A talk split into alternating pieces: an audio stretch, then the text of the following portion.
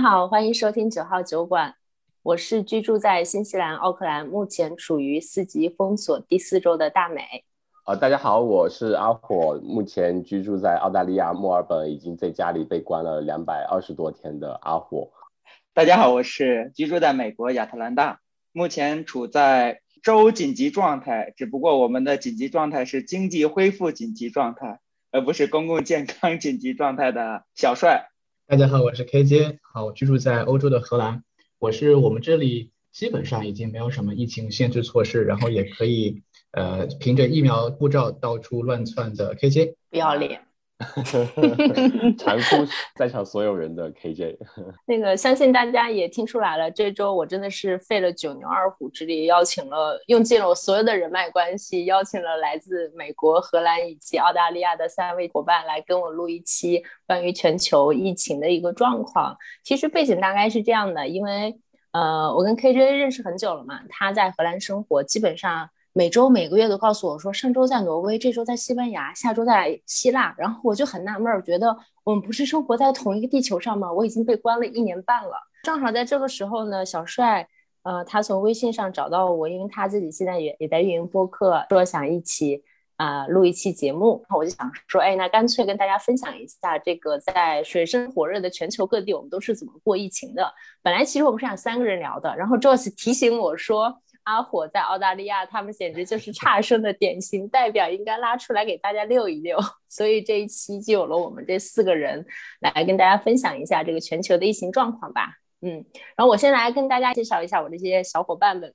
第一个是阿火，应该熟悉我们的小伙伴也听过我们的节目，是啊野野夜的主播之一，之前跟我们一起串台过呃新西兰、澳大利亚的冷知识。阿火，你要不要做一下自己的介绍呀？好的，谢谢大美啊，对我是阿火，就刚刚我说了嘛，我说是在封城，在被关在家里，面关了两百多天的澳大利亚。其实最近这段时间吧，像大美和 Joyce 讲的，算是一个差生的代表。但其实，在之前相当长一段时间里面，他做的还不错，就是呃，是趋向于国内那种清零的状态。但我们这个可以之后展开讲，嗯，就最近的确是有点。恶心人，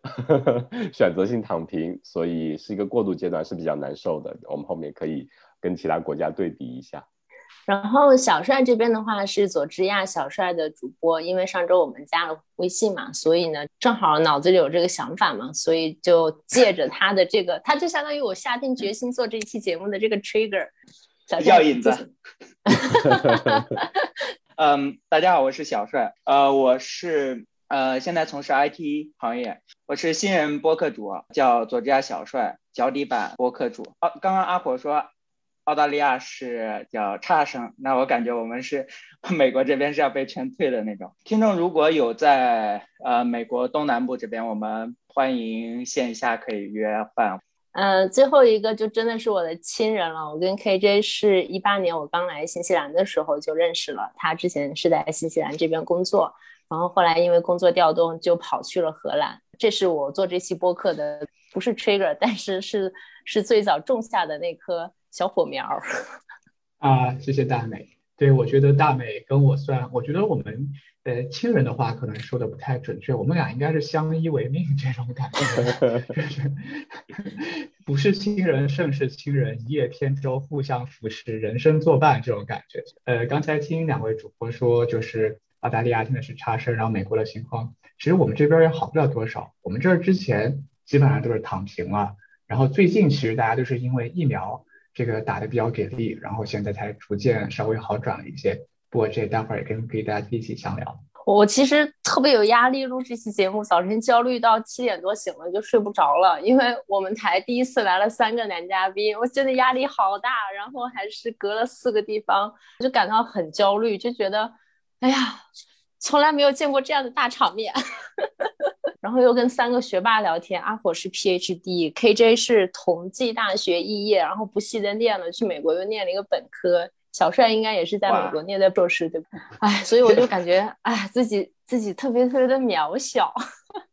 当当大家都是被疫情现在就是在疫情之下的这个标签打败的时候，我们都是躺平的，you know。嗯，那我先来介绍一下新西兰的基本状况吧，因为我自己觉得其实新西兰在整个疫情的表现当中还是不错的。嗯，虽然在刚开始的时候，因为那个时候去年二一二月份刚开始的时候，没有人有经验嘛，所以一开始是遭到了一些民众的批评的。但是整体的社会呢，我们其实是有四级的封锁制度的。这四级呢，就是最高的一级叫是叫 Level Four 的这个封锁，它其实是禁止，就是我们现在所处的这个状况已经是第四周了，我已经在家里待了四周了，真的是很崩溃。然后在这个状态下，其实是禁止一切的商业活动的，包括所有的外卖、餐厅啊这一些非必要的，就是本地是叫这种。Non-essential 的 business 全部都是关停的，能够开的就只有超市跟药房这种你的生活必需品。然后所有人全部都要在家里待着。你可以出门锻炼，可以出门遛狗，但是是在你的这个 local area，你也不可以离开奥克兰。所以整个是基本上全民不去公司上班，完全窝在家里的这么一个状态吧。已经待了第四周了，然后下周一会更新，希望是一个好的结果吧。然后在 level three 的话，我们是。跟 Level Four 唯一的区别其实就是可以点外卖了。所有的这些餐厅啊，或者是咖啡店啊，是可以开门的。你可以点外卖，也可以开车去这个店铺去自提。允许十人以下的婚礼或者葬礼，但是你是不可以跟你的亲人或者朋友去见面，再去串一个新的呃泡泡。本地其实是叫 Bubble，你不可以去跟别人 share 你的 Bubble，你必须要保证你还是在你自己的这个 Bubble 之内。你所有的这些。location 或者是活动轨迹是可以被追踪的。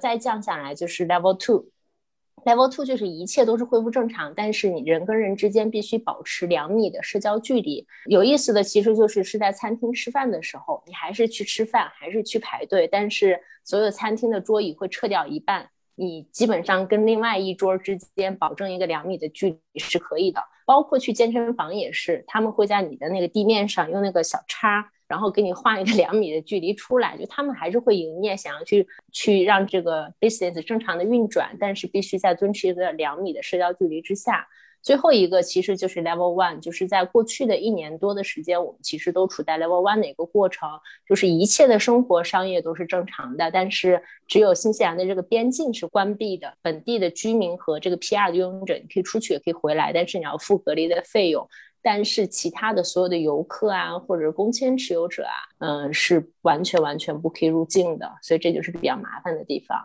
呃，想问一下，就是你说完全不可以入境，就是基本上很难说因为任何理由。有一些特殊情况的豁免，比如说你是一些前线的医疗的工作人员，就是类似于这种从事这一方面的，可能会有一些，或者是人道主义的豁免，比如说。呃，当下在阿富汗发生的难民的这个事情，可能会有一些几十人的这样小型的豁免权，但是非常非常的少。澳洲跟呃新西兰其实是前段时间有那个 travel bubble 的，就是两国之间是可以互通的，在疫情比较好的时候。对，当时在那个之前没有 travel bubble 的时候，其实之前我们的冷知识里面有讲到，澳洲人如果有 PR 的话，只要网上递交一个证明，可以直接去新西兰嘛。呃，但大美刚刚讲的也是，他是有豁免的，就是说你一些人道主义关怀。我的一个同事，他就是他爸爸。应该是继父在新西兰，嗯，已经快要过世了，所以他当时也是申请了豁免，然后一家人都可以去新西兰那边。但不幸的是，他在入境隔离两周，大概第一周过了半的时候，他的继父还是去世了，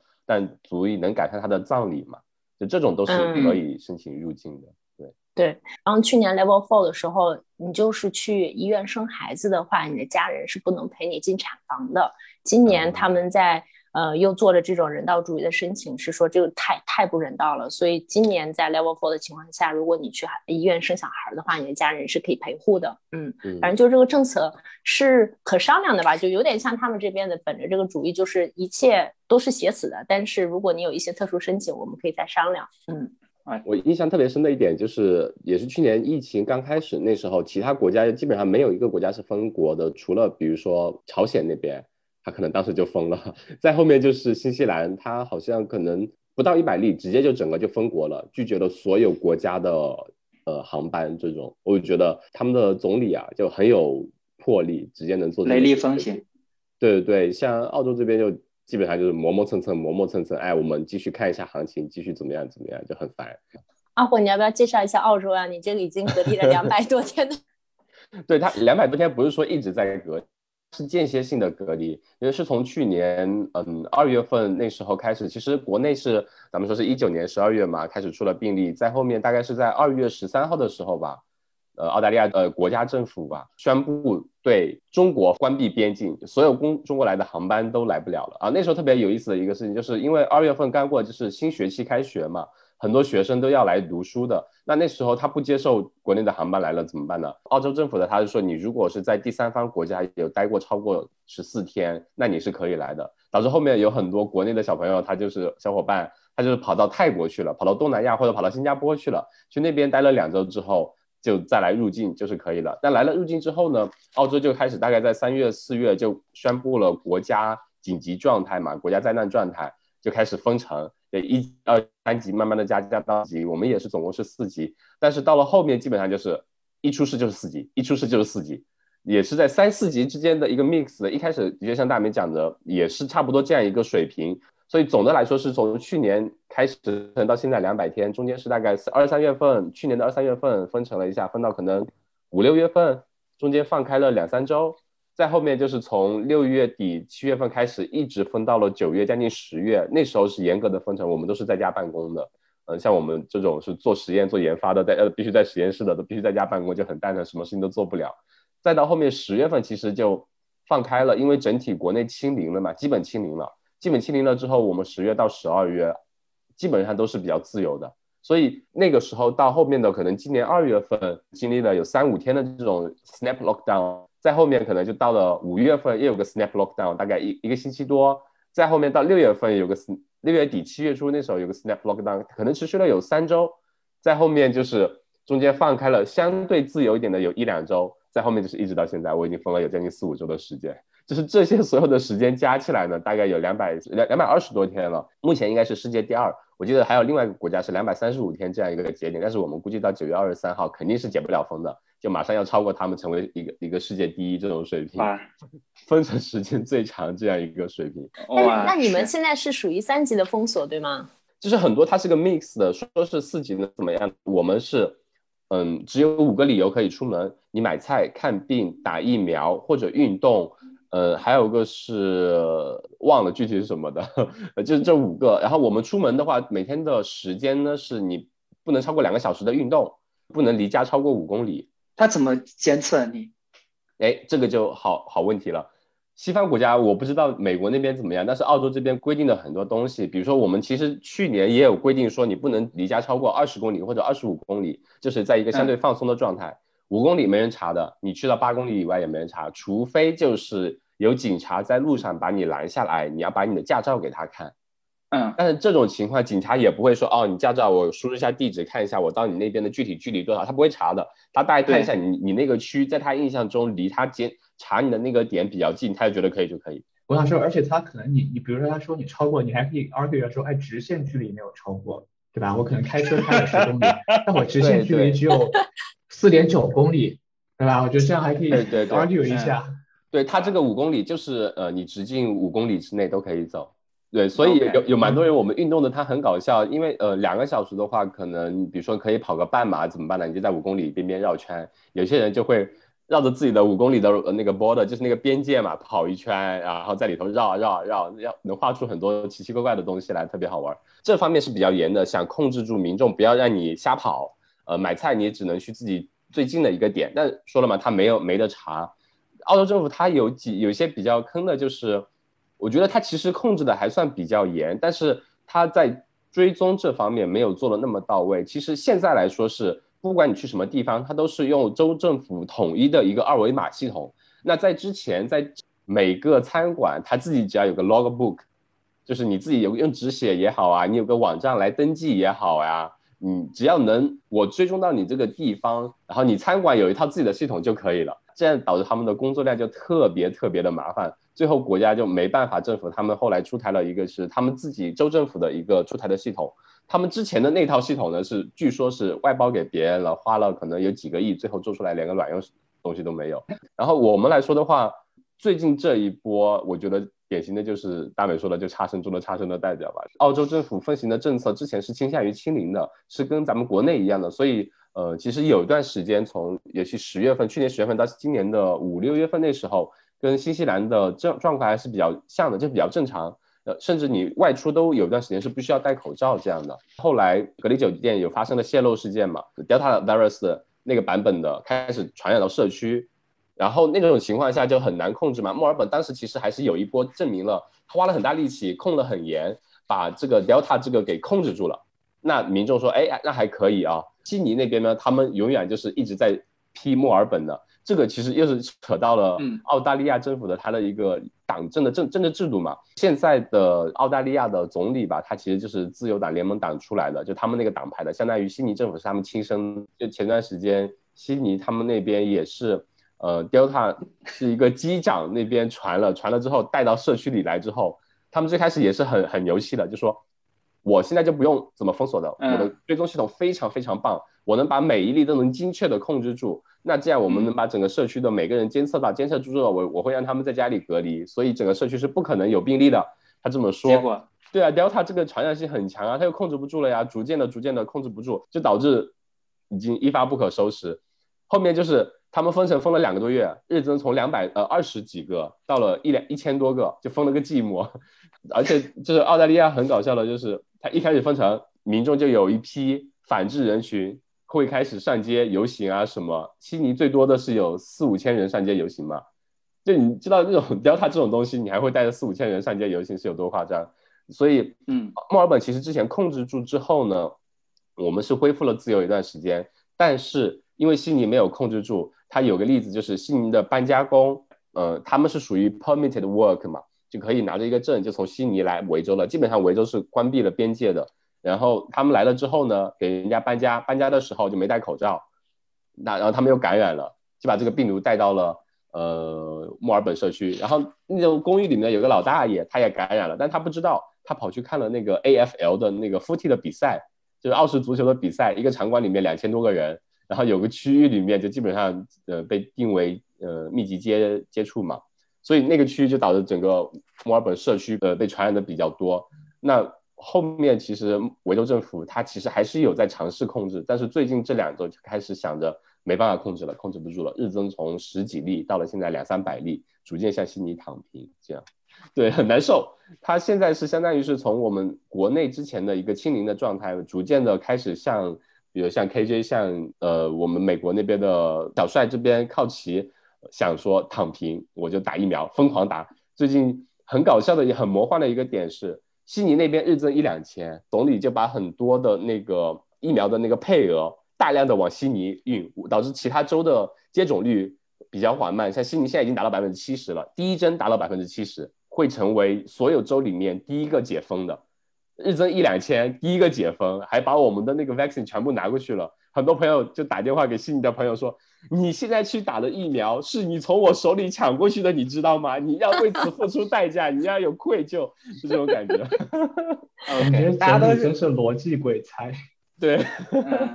你们都是什么时候开始打疫苗？我我们是我是前两天才打的，跟呃大美差不多时间前后打的。对啊，那真的很不一样，因为我们这边普通人。三月份、四月份、五月份，就是很多都开始打。对我看着可嫉妒了，我看着朋友圈里美国的朋友或者 Facebook 上美国朋友打，比我们打基本上，因为我们这边是我们这个年龄段，就是九零后或者八零后这个年龄段，大概是六月初开放，但你六月初六六月中旬开放，嗯，但你六月中旬你去约的话，你只能约到六月底，或者是七月初去打，所以我是。八月初打完的第二针，因为我们是最后一个年龄阶段去打的嘛，所以所以到我们这儿的话，基本上就接种这个战役，就是就是一个阶段告一段落了。但是去但是现在也有很多人比较傻的不打，但是这种人你也拿他没办法，说实话真的是，对这样。OK，新西兰跟澳洲应该是比较一致的。我们其实之前的。几乎我感觉五六月份之前都是前线人员在打疫苗，根本没有对普通民众很 ready。好像澳洲最早是四十岁以上，可能还打的比较稍微早一点。我们这边的话，三十岁以上的人，就是我这个年纪的人，是呃八月一号以后，我有点记不太清了，才才全部开放的，你才可以就是完全不限制的去打的。我大概是在呃八月二十四号去打的第一针。这才是就是普通民众大概大家都比较有意识的，且政府鼓励的会给你发信息，这种情况下让你去有秩序的去打疫苗。嗯，但是新西兰人还是 哦，连你都收到了，因为我不是有一个新西兰手机一直没注销嘛，就你还每每年帮我交话费那个，然后那天我开下机发现就是新西兰政府还亲切问候说可以打疫苗了，赶快打。但我觉得整体新西兰的。人民对于打疫苗的响应还是挺高的，就是还是相对来讲比较听话的一个状态。基本上我身边的人，我认识的基本上第一针也都差不多了。后后面的话，其实政府的考虑是跟欧洲差不多的，也会推整个呃疫苗护照。然后新西兰可能目前是唯一跟中国还并存的，还在努力清零的一个国家。嗯，这个可能也不知道能够坚持多久。我觉得，我觉得，我觉得也可能坚持不了太久吧，因为毕竟也不可能永远都在封锁的一个状态。大美跟阿火，我其实想问问你们俩，就说是澳洲跟新西兰，其实之前有一段时间，就你们刚才说，其实控制的特别好，对吧？嗯。那为什么之前政府没有用这段时间去努力去，就是推这个疫苗的接种呢？这个是因为缺货吗？还是就是就没有买到疫苗吗？还是说就是大家真的不愿意打？还是说政府就真的就是说？啊，就觉得啊好，我我我抗议好牛逼，我不需要这个东西，觉得我躺赢了这样子。呃，大美可以先讲讲新西兰的。我不知道数据，你先来吧。对，好行，是这样的，就是去年的时候，我们在严格隔离的时候，澳洲政府其实有在做疫苗政策，因为当时可能。嗯，美国那边在开发的，比如说有辉瑞啊，或者强生强生啊，还有个阿斯利康。因为澳洲政府它其实澳洲本地不是一个工业发达的呃国家嘛，它可能在这种生产方面还是能力有限的，只能选择一种，用国家的这种能力去投入研发、投入生产。但难道不是该说穷国才只能选一种，富国我都是我全都要吗？我不要做选择题，我全选。它就是这个点是说自己生产的角度能自己生产。他们澳洲这边的话，其实想本地化生产。对对对，所以他当时把所有的选择都投到阿斯利康里面了，因为他当时相对比较便宜。对，投入到阿斯利康那里面的结果呢，就是 一开始就是说，我们在可能今年一月份或者说去年年底就已经可以保证阿斯利康每人都能接种，怎么样怎么样，就说很便宜，我们甚至还可以外援怎么样的。后面就导致出现了那种很多血栓的情况嘛，是对四十岁以下的人，但他没办法，他只能逐渐的呃开始。给四十岁以上的人打都是打阿斯利康，那很多民众他就会觉得，首先一个，我现在好像国内家也是清零了，对吧？我好像也没有这个必要去打，我也不想出国旅行。那再一个，我打阿斯利康，我只有这个选择，那我干嘛要去打呢？对吧？我就觉得很很怕，很多人会这个心态。他后面呢就会说，我们强烈建议你去打，你去咨询你的 GP 之后，他觉得可以打，你就必须要去打。再后面就是像你说的是缺疫苗，很搞笑。澳洲它是大家都知道，它是跟美国绑定的特别深的嘛，他就到处去跟美国说，能不能给我批多少疫苗，能不能给我呃要这边要疫苗。之前是有新闻说，不知道真的假的，是说他们自己国库里面放了一批快过期的辉瑞，他都没有要给澳洲。还有个最近在说的是，之前的卫生部长他们爆出来说是辉瑞的公司其实有联系过，嗯这边的卫生部长说要接洽一下做疫苗，但是在去年的时候。那后来那个卫生部长可能没怎么理他，让他的秘书去接洽的。他的秘书去接洽的时候，就发现，哎，好像觉得不够重视，所以他的给给的配额也没有很多这样子。其实新西兰，呃，跟澳洲情况有点像，但不一样的是，我们只有辉瑞这一个选择。呃，从开始接种开始，前线的人员加上一些，比如说你是居住在那种 MIQ，也就是隔离设施或者是那个附近的人是优先打的。我同事其实他当时住的那个在奥克兰住的那个公寓就是在隔离酒店旁边，所以他相当于是 MIQ 的相关人员。他大概是在三月份还是四月份的时候就已经打完了，但是疫苗肯定是不充足的在那个时代，而且在那个情况下，整个新西兰是跟正常在在 Level One 嘛，你的生活和你日常都是跟平时没有任何区别的，大家也没有任何的紧张意识，所以没有人想要去打疫苗，觉得没有什么必要，打了你也不开放，你也不让我 travel。我去干嘛呢？然后政府也没有在鼓励，一直到了大概进入到七月，澳洲开始 Delta 的这个疫情开始扩散以后，其实新西兰才开始有这种紧张的意识。嗯，然后慢慢慢慢，整个疫苗的库存也在补充上来。但是在八月份也出现了一个状况，就是大家会有一点担心辉瑞的库存马上不够了，而且是民间一直在传的说很怕啊。我再去打的时候就打不到辉瑞，或者说我第一针打到了辉瑞，第二针打不到辉瑞，所以大家就会有这种比较紧张的气氛在，所以慢慢慢慢，普通的民众加上政府也鼓励，加上 Delta 的这个问题，大家意识到疫苗有它所在的这个必要性吧，就有点像你至少是可以防重症的一个选择。就至少之前我其实还跟阿火讨论过，我之前也是不想打疫苗的，我觉得没有什么必要，然后研发时间又短，然后打完之后也不能 travel，我去打了干嘛呢？后来有一天跟 KJ 还有跟阿虎他们聊完之后，我意识到疫苗的重重要性就 是一种，至少我可以防重症，可能我还是会得这个病毒，但是从根本上来讲，你至少会避免了一些这种症状的发生嘛。所以其实后来在开放了之后，我也立马就去把这个东西给打了。嗯，但我就刚才阿火说到这个阿斯利康，我靠，气不打一处来，我真的是因为欧洲这边也是被这家公司坑了。这家公司真的是臭名昭著，我觉得以后可能疫情结束，他们就会被全人类集体拉黑。它是这样子的，它本身这家公司是一家英国和瑞瑞士的，应该是瑞瑞典，英国或瑞典的一家合资公司，然后叫做 AstraZeneca。这个疫苗最早是牛津大学研发的，然后 AstraZeneca 负责就是生产，然后 distribution 是销售。然后当时最早的话，欧盟确实也是对这个疫苗寄予厚望。对，因为它毕竟是一家欧欧洲的公司，对吧？然后它在欧洲有很多工厂，它的产能也不错。而且最好的说是，它是因为这个疫苗最早大家因为知道 mRNA 那个疫苗虽然说最有效，但是辉瑞跟那个 Moderna 的疫苗毕竟是要就是要零下好像七十度还是七十五度储存，对吧？而且就是全程冷链运输，这个成本是非常高的。比较高。所以当时 AstraZeneca 可能一出来就说只用。可能就冰箱冷藏，然后就是常温使用，这个当时是吸引了很多人。所以当时欧盟就是还没有看到这个产品还没有上市，甚至没有得到说就是欧洲药监局和美国 FDA 的批准的时候，欧盟就已经买了一亿剂，而且是已经打了钱给他，就说是你这个东西我就你在研究阶段，等于说我就先把钱给你帮你做研发，但到时候你就生产出来，你就要对，就是那不是预付款啊，就是我是当跟你搭做做你的投资合伙人这样子。但你就是供应出来的话，你要保证我这个供应，对吧？但这个公司它出来之后，他就觉得说是 OK，他的产品研发好，忽然间发现 OK，这个市场真的太好，就是说我现在根本不愁卖，就除了你欧盟之外，澳大利亚也想买，新加坡也想买，啊，甚至很多很多其他国家也想买，然后就发现说自己这个产品根本不愁卖，所以他开始就跟欧盟就开始躲着不发货，他甚至是当时说是因为他毁约要赔钱嘛，他就他就悄悄的他就说我没有货，他说我没有产能。但他其实他是有的，包括之前做最离谱的一个事情是什么？当时在罗马，在意大利的罗马那边，他有一个工厂负责生产的工厂，他跟欧盟说，他说我没有没有任何库存，我甚至连原料都没有，我没法生产。但是当天意大利的医药执法部门去突袭了他们的工厂，然后在里面发现了三千六百万剂的存货，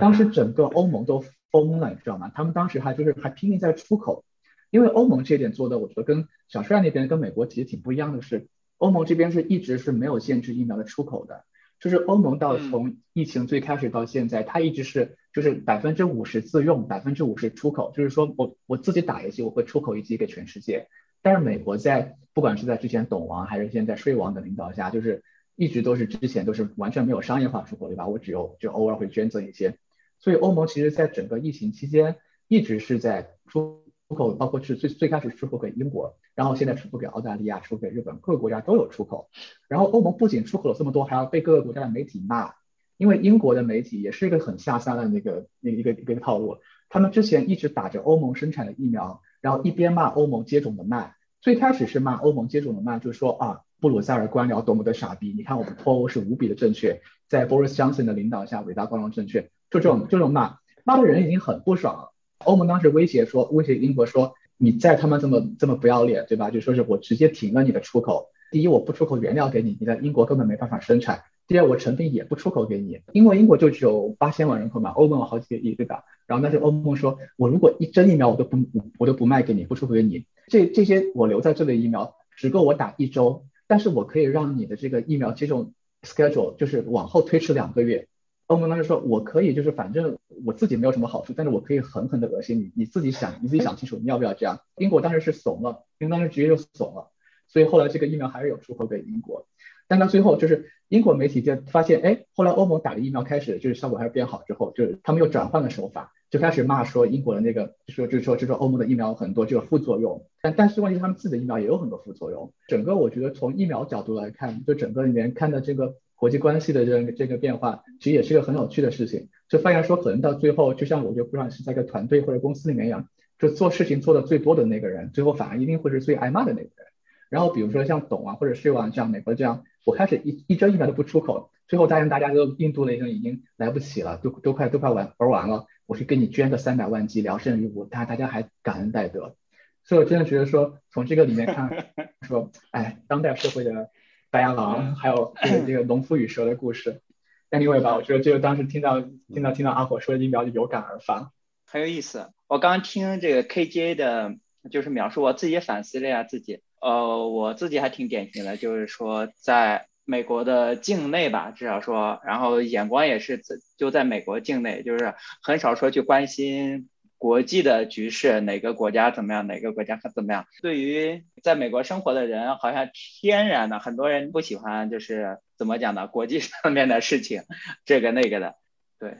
你说这个我其实也蛮认同的，就是我在过去的一年半，因为新西兰一直处在 level one 嘛，就没有就正常生活，其实我就已经觉得自己没有关注疫情很久了，就偶尔就会听到有人跟我讲说啊，今天。啊，什么巴西爆发了，明天印度爆发了，然后后天这里怎么有问题？然后觉得哎，离我好遥远啊！我就感觉好像疫情已经离我很远很远了。然后直到疫情再回到新西兰开始，我才重新去关注这个问题。其实这个感觉还是挺挺神奇的，就是可能并不是每个人都一直在把眼光向外看的。基本上你还是大家都有各自的局限性，就只是在看自己小小的这个圈子而已。嗯，那小帅，你要不要顺便把美国的疫情的从开始到现在情况大概介绍一下呀？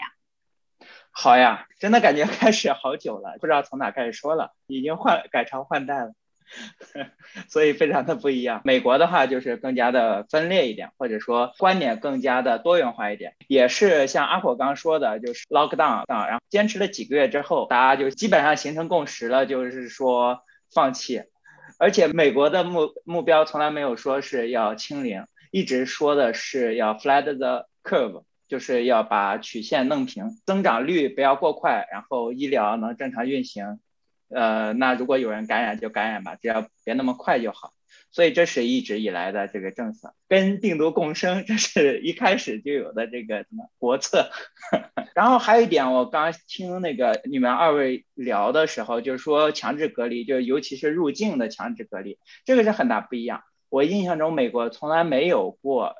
就是大规模的强制隔离，很小规模的，什么这个船上啊怎么就爆发疫情了，或者说哪儿撤军或或者怎么着，呃一小撮人强制隔离。但是对于基本上能入境的，没有说你入境必须要去酒店，必须要怎么样，呃，所以你们不存在隔离酒店这个东西是吗？不需要强制隔离的，对，是没有大规模强制隔离的这个东西的，所以这么神奇，这个是，就比方说最近七八月份，就是呃八九月份不是快开学了嘛，很多留学生他直接进来，就是前脚刚下飞机，后脚去逛超市，真的是刷三观呐，那他是。这种情况是已经知道他们都打了疫苗的情况下呢，还是说一直都是这样子？就是按道理来讲，入境的话是要看你的 COVID test 阴性的证明，跟这个有的可能还要看你疫苗本的。对，理论上来讲是这样的，所以说大家才会这么做，就是不用落地再强制隔离了。境内的话，各州的话就是基本上是没有什么限制。疫情最严重的时候会有说，如果你来了这个州，在原地。就是停留十四天的样子，执行了有些州执行了一阵子之后也不行，就是这个办法主要是靠主要是靠人民的自觉。说现在的话，是我从去年三月份到现在一直都是在家办公，一直一推再推。现在很多大公司科特别是科技公司，就是本来原定于十月份要回到公司的，现在又是就是继续推了，因为美国现阶段的疫情。已经快接近一月份、二月份的那个最高点，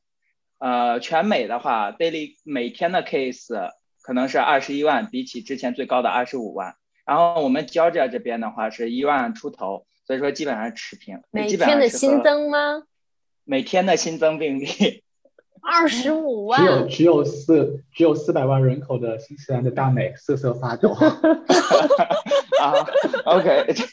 二十五万是什么概念？新西兰一共有二十几万的华人，就所有的华人都已经得了 COVID 了，基本上每天，对对对，一天之内太可怕了。你所以说这基本上是跟一月份最高点是一样了，但是大家心情不一样。为了录这个播客，我今天去看了一下，就是官方的一些指导和州长签发的一些 order，很有意思，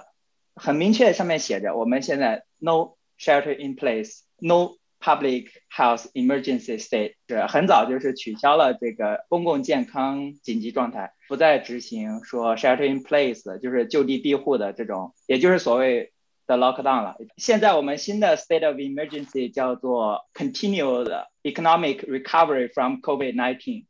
就是说我们现在的紧急状态是复工紧急状态，就大家赶快回来建设经济，因为确实就是失业率是是高不下，呃居高不下，之前还是。最高的可能是已经破历史记录级别的百分之十五了，这个很难想象。州政府或者说州长都在促使大家赶快回来工作，赶快回来工作。那有的时候吃饱饭，或者说比就是对于 COVID 的恐惧更重要。嗯，对。刚刚阿火讲的呃抗疫的那个情况，因为美国也是去年大统领还在任上的时候，上街游行抗议也是很严重，就是说要复工嘛。政府，比方或者说总统在外面说，呃，美国人的命很重要，美国的呃军人的命很重要，或者怎么样。但是对于那是作为政府来讲，但是你对于到每一个人的话，我觉得还是比较野性的，就是很多人会为了理理念去奉献，就是献出生命，有的人就是为了坚持不戴口罩直到死，然后而且他是死而无憾的死。我只能表示理解，能理解，但是未必同意就是。刚刚说到那个失业率的问题，这里我也想。补充一个，就是新西兰，尤其因为是旅游国家嘛，然后在去年三月份我们进到第一个 lockdown 的时候，其实所有的商业都停了，然后边境关闭了，是造成了一大波非常高的失业率的。基本上所有的企业，尤其是旅游行业，在那个时候都进行了大规模的裁员。当时我们是发了两次的政府补贴，去年好像是五百五百八十四每周吧，大概是这个数字。今年的话是六百块钱每周每人，所以其实政府是有。一定的补贴给到所有的这些呃关停的商业的，但是即使是在有税前还是税后呢？税前，税前是税前，税后可能还要再大概扣个一百块钱左右吧。嗯，所以当时觉得说，如果如果就你就给我六百块现金，我觉得我过得还挺好，因为我我想了想，我在纽西兰生活好像也没多少钱。对，但是当时的情况是我们以为政府发了补贴，很多的企业至少是会保你到。补贴发完的那三个月，对吧？当时是三月份 lockdown，第一波补贴是发到六月底的。可是旅游行业以及他们对于这个行业的预判都是短期之内是不会好的，所以当时是有一大批从南岛，比如说像皇后镇啊、基督城啊回来的很多很多的人回到了奥克兰。当时疫情线下还相当于做的比较好的嘛，很多 Kiwi 就都从国外都回来了。我感觉上，其实之前旅游行业很多人都已经在转型了，去到了别的行业。但是整体的之前的时候，那个那个时候的政府失业率，就我身边加上华人做旅游的有很多嘛，基本上幸免的人都不太多的。然后今年很多人都去做电商、做跨境了。阿火，我记得墨尔本的补贴好像是发了整整一年，对不对？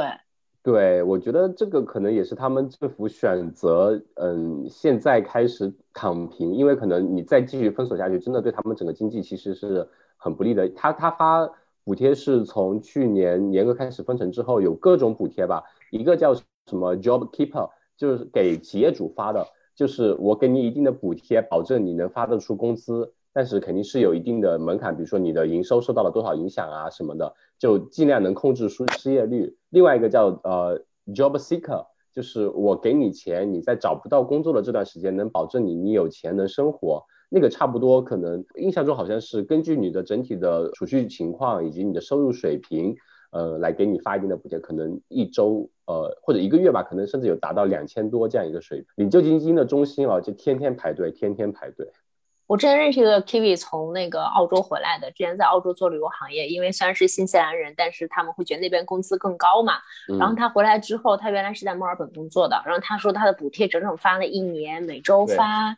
可能也是五六百块钱吧，我不我不太记得那个数字了。但他发的钱，公司会按照时薪来计算。这比如说五百块钱，就相当于你原来时薪的百分之二十五，那你每周就工作十个小时。然后他这个补贴每周工作十小时，一直持续了一年。在今年年初的时候，你们的补贴停了嘛？然后他就被公司裁掉了。然后他也在新西兰正式找了工作，说短期之内肯定是不回去。他从墨尔本回来新西兰，他人在新西兰还一直拿着澳洲政府的钱。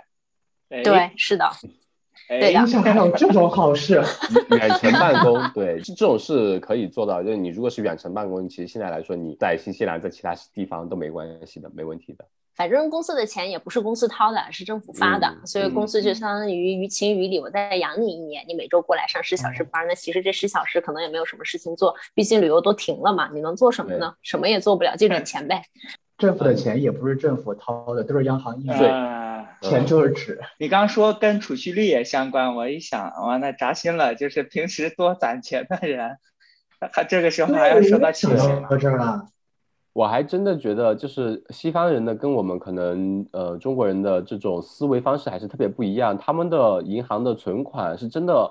很少的。对于一个成年人有家庭有房贷的来说的话，你他的收入可能比如说我刚刚够 cover，或者说多出一些能存那么一点点钱下来。但是，一旦他的收入停了的话，整体的所有的 bill 所有的贷款真的会压垮他们。所以，他们之前其实有说，我疫情要要封城，但是如果真的是严格的控制了的话。很多人因为饥饿死去的人，可能比 COVID 本身要死去的人要更要多得多。我们之前还有一个是房租减免，就你可以跟房东申请说，哎，我的收入或者说我因为疫情找不到工作这样一个情况的话，我要申请减免一定的程度，那房东可以去跟这边的政府再申请一半的补贴，就是你从你交给房东可能只有原来的百分之五十，那房东可以剩下的百分之五十去找政府要这样。哦，这个还比较好。KJ，那你要不要来大概介绍一下欧洲的情况呀？好呀，我我介绍之前是想问问，就就是发钱这事儿，想问问小帅，就去年美国连续就是人均一千二的这这钱你拿到了吗？就是去年发了那个紧急救济的那支票。是全民发的，就是根据纳税记录发的，然后好多人都在哦都拿去股票拿去股市了嘛，所以 对最近一年或者说过去一年半的美股的就是散户热情非常的高，大家说比方说像 GME 的那个 GameStop 的轧空事件，对几个星期翻了好多倍的那种，然后后来 BlackBerry 也轧空过，就是这种事情，所谓的散户吊打华尔街啊，当然并不真真实的情况并不是散户吊打华尔街。大家说，呃，会和那种拿到那个救济支票有关，嗯，这个我也不做评论了。不过话说回来，就是那个支票就发了两次，救济支票发了两次，然后后面的话，主要还是以失业救济为主，所以很多州都最近很多州都强制停止了失业救济，因为感觉大家好像待在家里比外出赚钱还要更滋润一点。就也是引起了很多的社会热议吧，所以很多州就直接说我们不发钱了，大家回去工作，就是这个样子 啊。KJ，你继续。嗯，好，呃，欧洲这边的话，它是这样子的，就是说大家看欧洲这种的，就是疫情的应对情况的话，就首先明白一点，就是说是跟咱们刚才嗯三位聊的这个情况不同，就是新西兰、澳洲跟美国这三个地方都是一个国家。但你如果看欧洲的话，欧盟其实是有二十七、二十八个成员国，因为英国退了嘛，所以其实每个国家的政策在某个阶段都不一样。呃，我生活的荷兰算是一直躺得比较平的这种国家，就是包括之前呃封城的时候，其实这个执行力度都比较弱。但是你往南走一点，比如到法国、到西班牙、到意大利，啊，还有还有甚至包括希腊这种国家，在之前这个疫情比较严重的时候，封城其实执行的非常严格的。比如说法国和西班牙这些就有像之前呃阿火说的这个，你不能离开你的家超过五公里或者三公里的这样的范围，而且你出门必须带着证件或者带着一个你能能证明你住址的地方。然后它真的是街上会有人在查在执法。比如说如果你要出门走的稍微远一点要出事，那么你必须要有一个合理的理由，你必须填一张这个 declaration，就你自己要填一张你为什么要走的这个理由，而且必须随身带在身上，也会有人检查。这点的话，就是欧洲各个国家之间区别还蛮大的。比如说，你越往北走，你再到瑞典、呃丹麦，甚至芬兰这些，其实一直都是比较管的比较松，没有那么严格的执法这个事情。这是我的第一点，就差别比较大的。然后第二点的话，呃，包括这个出行边境的政策。欧盟它的边境，它有它有一个特别比较特别的地方，就是说它有个有一个协议叫做申根协议。可能以前有小伙伴来过欧洲玩都知道，就是说是你申请一张申根的签证，那么你是可以在这个申根的呃成员国里边任何一个国家进行出入。呃，欧盟欧盟内部呃申根申根申根组织内部它是没有边境的。比如说你从德国开车去法国，开车去荷兰。你直接可以开车走，它中间没有边境检查站，就像就像咱们开车，比如说从从从广东到福建，或者说从浙江去上海一样啊，甚至你从浙江到上海，中间还有个收费站，对吧？然后收费站上面还写一个很大的“上海人欢迎”这种这种话，这在欧洲是没有的，对，就是欧洲，尤其是欧洲大陆这边是一体化，已经可以说是进行了很久，而且说是非常深度的整合了。在疫情来之后，这对整个深根的存在其实构成一个很大的挑战。呃，每个国家其实它后来都有自己的不同的入境政策，所以在事实上，在有的有的国家其实是恢复了边境，比如说像最近德国都还执行了一次比较严格的边境检查，就是说任何人，就你无论以任何方式、任何手段进出德国，你都必须要做 COVID test。所以每个国家这个之间又是有很大区别。但是说具体，比如说你执行执行上面有多严格，我觉得这其实也是也是可以画个问号。因为我二月份的时候，我当时因为工作的原因。当时我必须要去一次英国，然后当时英国已经完全脱欧了，所以它不属于欧盟的成员国。坐那个火车从法国到从从欧陆到英国，你可以坐那个欧洲之星。然后当时在呃入境法国的时候，有非常非常非常严格的理由，比如说你是必须说是你有直系亲属重病或者是死亡这种理由，甚至说你非直系亲属就算是就算就算遇到意外都不行，而且直系亲属他他给你列出来，比如说只能是什么。父亲、母亲、爷爷奶奶这种这种类型的，或者说，比如说是你必须是有欧洲的正当居住的理由，可能是你，比如说你是法国居民，因为莫名其妙的原因你去了英国，他不会他不让你回来。这点上就是说每个国家其实之间执行都不一样，中间还造成了很多的误解。就是说，因为每个国家你有二十多个政策，很多人其实我们到在在这个阶段之前，大家都根本就不知道说我们到底能不能去某些国家。所以后来欧盟它专门搞了一个叫做 Reopen 的一个网站，然后把所有国家这个政策都放到一起，现在在慢慢的在因为疫苗的这个好转而开放。所以说这个是欧洲一贯以来的这样一个政策。但是你看，如果说效果的话，呃，从去年一月份、二月份，当时疫情刚刚开始的时候，经历了非常严重的一波，然后当时其实很多国家是认认真真的做了一次抗疫，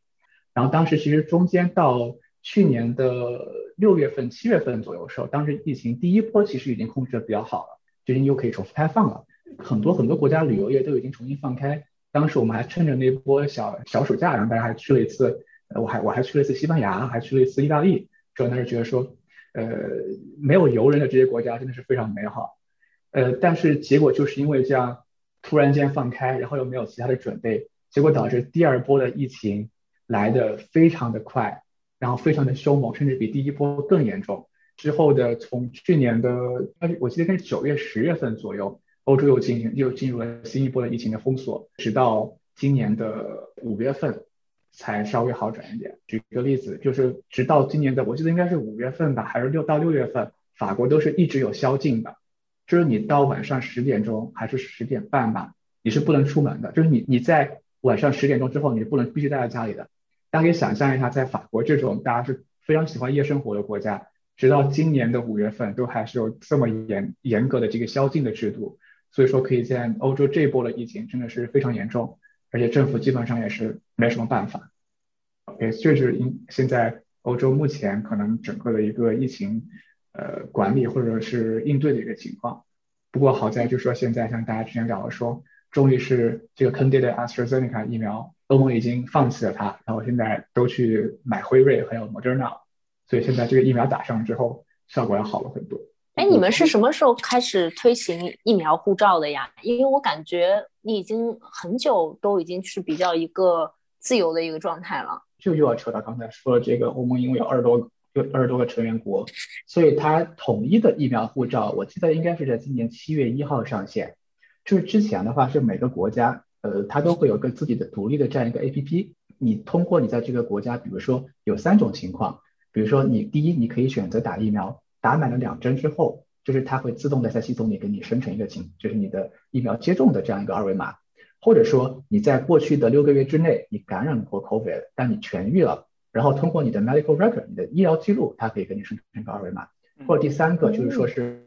你必须每每次你要做什么，你就可以去做一个二十四小时或者四十八小时有效的这样一个呃 COVID test，然后这个它会系统也会自动给你生成。然后这三种情况，它可以给你导入到这个 APP 里面。欧盟是在今年的七月一号，把所有国家的这个疫苗护照的一些信息全部统一到一个电子系统，而且是各国的官方可以互相查证。比如说像这次我们来呃西班牙，就是说我们用荷兰的这个签发的这个疫苗护照的这个二维码，然后你上传到西班牙的系统里，然后他去做个验证，就是说哦你这个是真的啊，那么你就可以通关，然后过做这种事情。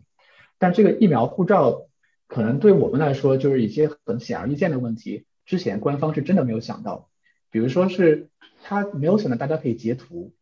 就它是一个二维码，但是他真的没有预料到，这个你截图了之后去发给其他人，其他人也是可以用的。所以说之前导致了一波这个疫苗护照上线之后，就年轻人你凭着疫苗护照你就可以去 clubbing 了嘛，你可以去，你可以去蹦迪，你可以干嘛干嘛，放飞自我。对，结果他没有想到说，就是有的人他把他疫苗护照。截图之后发给可能几百个人，然后当时拿着就都进去了。当时负责这个酒吧或者 club 的这些人也没有仔细查，然后结果导致呃荷兰政府开放之后，一天一周之内 case 从呃不到十例增加到一万例每天，所以说我们后来又想又封锁了一波。所以你可以想象说制定这个政策的人是多么的拍脑袋。嗯，我刚刚也去看了一下美国的疫苗护照。对我之前没有调查过疫苗护照，一听听起来就感觉就是在美国不会受到欢迎。刚特意去看了一下，只有很少数的州说有州内用的，比方倒是有许多的州就是非常明确的说禁止这样的行为，因为你这样的默认了，基于老百姓有没有打疫苗，然后你禁止或者说允许他做某些事情，去某些地方，他们觉得这样是不公平的，所以。好些州我看到，比方说又违背了美国人自由的精神，是吗？真的是绝了。对对，我觉得这就是一方水土养一方人呐。真的哇，太绝了这个。对，KJ 刚刚提到一个法国那边的，你说他们宵禁到今年五月份。其实我有个同事嘛，之前是在这边一起读博的同窗，他现在在法国那边工作，他就说，我说你那边现在什么情况啊？他不说别人，说他爸妈出门口罩都是随便就挂下巴那边，就当自己戴了，也不戴。他就跟他爸都吵的，就说你怎么不戴？他说没用的，就这样的。然后另外一个是他住的隔壁的房子，就经常像你说的开趴的，他没有宵禁的，他们那边就有宵禁，但是他们不遵守的，开趴开到凌晨两三点，就还是这样。还有一个很魔幻的事情，他们那边也是最开始说建议你疫苗，但很多人不想打，但他们就说呢，你去酒吧，你有疫苗你才能去，或者说。你有在二十四或者四十八小时内的检测的阴性证明，你可以去，就是刚刚 KJ 说的这几种方式里面的两种。那他们法国那边的官方检测呢是免费的，对吧？所以导致什么呢？很魔幻的事情，他们周五下了班，赶紧每个人去做个测试，测试了之后有个二十四小时、四十八小时之内的阴性证明，周末就去酒吧里嗨嗨嗨，嗨完了就等到下周末再去 renew 一下做个测试。后来州政府发现，呃，对他们国家政府发现，哎，不对了，你既然我都是给你免呃免费做测试的呀。那我这个成本太高了，对吧？你做个测试得花多少钱？后来就说可以啊，那每次做测试现在不免费了，要一百呃一百五左右，还是说多少钱？那你每周你除了出去的 clubbing 的钱，你还得花一百五做测试，他们觉得又不不肯干了。那后面就说你要去可以啊，那你就强制打疫苗啊。后来变成了强制疫苗，强制疫苗，法国那边就天天上街游行，还上他们当地的一些政府门口的一些大楼门口，还有各种打砸抢这样子。很魔幻，哎，这个就很，这真的很法兰西了，我觉得这就真的很法兰西了。我你说你说法国出了这个事儿，我一点都不意外。嗯，不过不过说实话吧，现在欧洲很多国家都是这样子。你看，呃，欧洲现在我们是说之前疫苗的状况，之前一一旦就是这个货源疫苗充足之后，不管是一针接种率还是两针接种率都涨得非常快，那个基本上直线往上涨，就是可能就是打接种之后。呃，一到呃一到两个月之后，那个接种率的就曲线就开始变平了，嗯，就就像刚才呃这个小帅说的 flat curve，结果我们 flat 成了那个 the wrong curve，不是这根曲线我们该平的，我们结果把这根曲线平了，因为之前这些很积极去打疫苗的这种人，比如说像我们这个年龄段的人，我们大家就是支持疫苗的，或者我们是支持这个对对疫情的看管理措施的，一旦有了疫苗之后，这部分人就会很自然而然的很积极的去打。但是问题是，那部分他不打疫苗的人，你就算说你给他再给他免费，再给他发点钱，再给他点好处，他都不会去。所以说到后面真的是各国政府没办法，才真的是可能是做出了一个呃，可能在我们中国人看来比较正常，但是在西方人看来非常艰难的决定，就是说是那就没办法，如果你不打疫苗，或者说你也没有其他的医医学上的办，就是说证明你不能打疫苗，那你就不能去参观，你也不能出门，你也不能坐公交车，就是只有这个办法才能以以非常时间以非常手段，然后去保护整个公众的这个社会的利益。但这个确实是在西方国家，就像刚才阿火说的，这个法国，包括这个荷兰，也有很多就是遭到很多的非议，因为欧洲呃对于呃个人权利以及自由主义的这个土壤是非常深厚的，大家对这个是非常看重，说是我打疫苗我可以打，但我我也想打，但是你不能逼我打，因为这是我自己的身体，我自己的决定。可能我觉得在我自己在这边生活了可能呃几年之后，我真的觉得说是。这个也是没办法，政府也是逼到现在，你必须做这种决定了。就是说，如果有些有些政客可能觉得自己，反正我下一轮我是选就选不上的，但我这也是我必须该做的事情，对对国家对对对社会该负责任的事情。嗯嗯。这个当然这个就是不点名的指这个马克龙总统哈，就是，所以他也是主张了自己的政治前途，下一轮选不选得上就真的说不定啦。哎，KJ，那你们那你们欧洲整个欧盟的边境对欧盟以外的国家是开放的吗？呃，是开放的。欧盟也是制定了一个，比如说是分级开放的一个策略。它是把根据各个国家每月本地新增的案例数以及它这个感染率，呃，以及它的一些综合的评估，它制定了分级开放的一个呃指引。比如说是在呃低风险国家，比如说是像新西兰。比如说是像呃中国大陆，这个它是允许你入境，它是而且是没有任何限制的，你可以直接飞过来。但是但是中国大陆的话，它是有一个对等的限制。欧盟欧盟很傲娇的，就是说是我我必须要让中国大陆对我开放，我才能对你开放。但问题是，你看那个列表里面，他妈的新西兰也没对你开放啊，那你为什么让新西兰的人过来呢？对吧？就说分分打脸吗？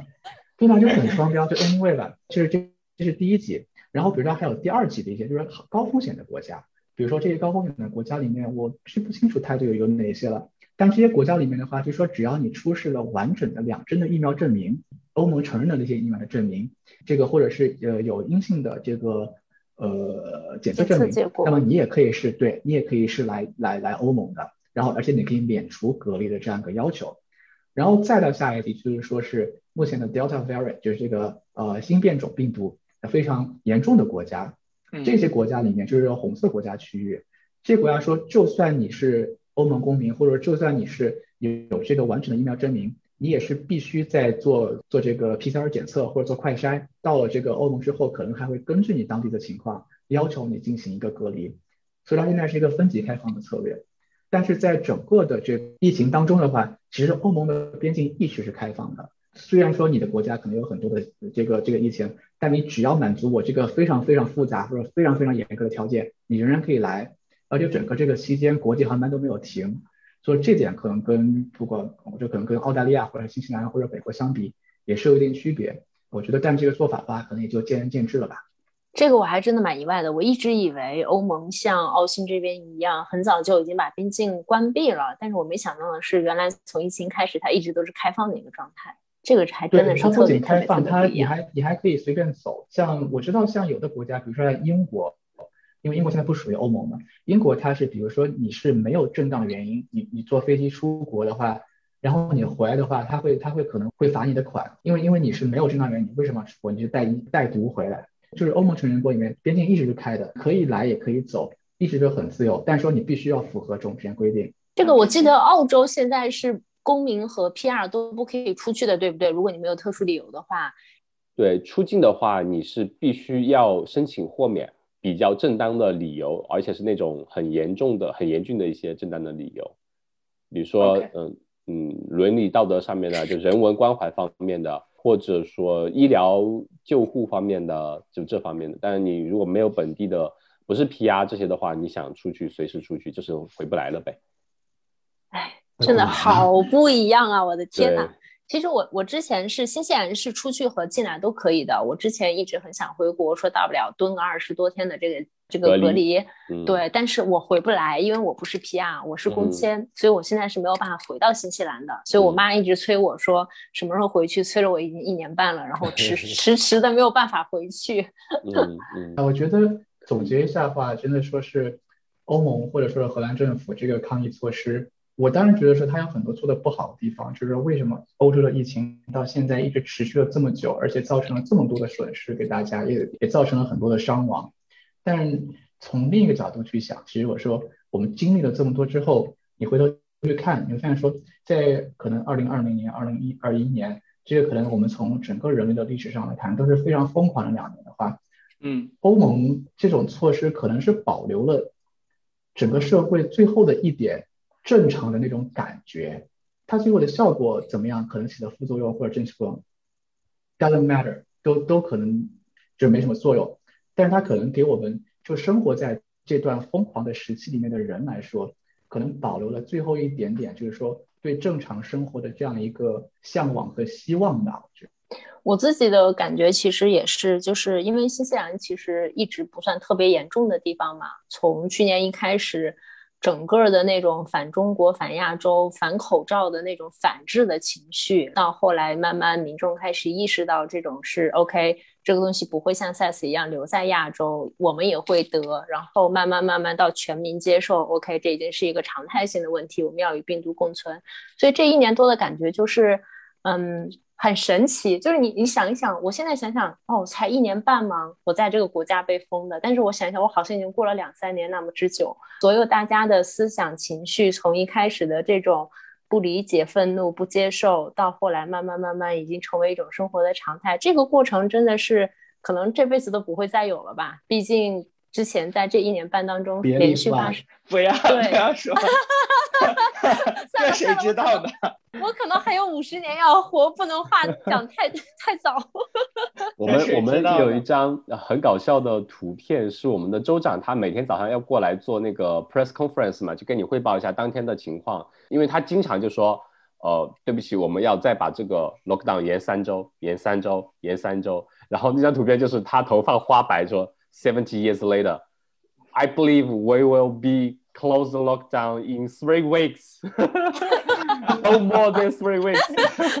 就这种持持续了七十年那种。对我觉得它其实疫情对我们整体的嗯生活还是影响蛮大的。其实对呃大美在新西兰那边来说还好，包括像 KG 的话，现在可能整体打了疫苗解封了之后，可能也回到了当初的情况。那我觉得像澳洲的话，其实相当于是走在你们之前的那种情况。这两年对于我们整个人生来说的话。嗯，是个很很难忘的一个记忆吧。对，大家习惯了很多生活的方式，比如说我们可能以前采访能线下就会线下，那现在聊节目就能线上，就是永远都是线上。包括公司的开会啊什么的，我们的生活习惯、作息啊什么的都改变了很多。我自己来讲的话，呃，我感觉我是被迫，就是被迫习惯的。呃，我一直觉得自己是一个就是线下的人，虽然在社交上也比较活跃，但是。呃，很喜欢面对面的跟别人就是聊天啊、吃饭啊、呃，就是运动啊、happy 啊。其实到现在还都还没有习呃习惯，总感觉这不是一个正常的阶段。虽然很多人已经接受了这叫 new normal 新的范式。但是我自己来讲，还不是很能喜欢上这样的生活方式。不过这一年多有一个很有意思的地方，就是我自己学到的，从美国政府，就是大家都看觉得美国的联邦政府在抗击 COVID-19 这件事情上做的很烂，几乎全球 number one number two 的烂，嗯。但是我觉得一个很有意思的地方就是他们的预期管理做得很好，就一开始就是告诉你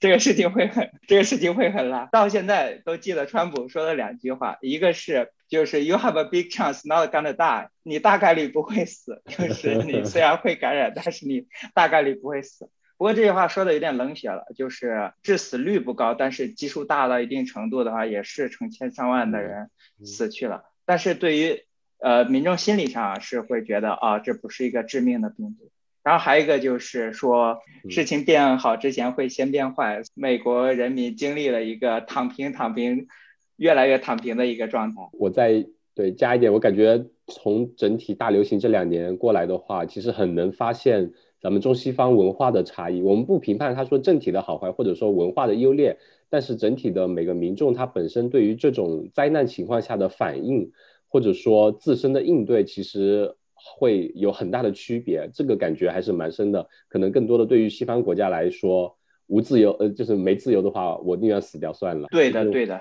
嗯嗯。最后，我想问大家一个问题：如果疫情结束了，你们第一件想做的事情是什么？阿火先来。那不就是把大米送去新西兰找你们玩，把他留那边，我自己回来吧。对对对对对对对，我们一直说那个阿婆跟他老婆到时候疫情过了过来新西兰玩，然后两个人来，一个人回。KJ 呢？我真的是计划了很久了，要去一趟美国，因为我的电脑坏了，但在美国买电脑比欧洲便宜可能三分之一。所以我要把它带到美国去以旧换新，然后用美国的价格带一个回来，就这点出息，就为了省那几百块钱。小帅呢？好的，欢迎 KJ 来呃亚特兰大。嗯，健身房嘛，三进三出了已经，就是疫情好一些，回到健身房，然后疫情咣又上去了，然后又停掉，就是自己就不去了。对，已经往复了好几次了，呃，希望能够彻底的回到健身房，跟身上的某某些部位说拜拜。我的话就是希望下周的这个呃新闻发布会可以宣布我们离开 Level Four，然后年底的话能够去徒步上，因为已经定好了所有的行程，希望圣诞节可以呃去走上吧，Able Tasman 这条步道。OK，那今天就感谢大家的时间喽，就到此结束啦。好的，谢谢，耶，谢谢，拜拜，谢谢大家，谢谢大美，拜拜，拜拜。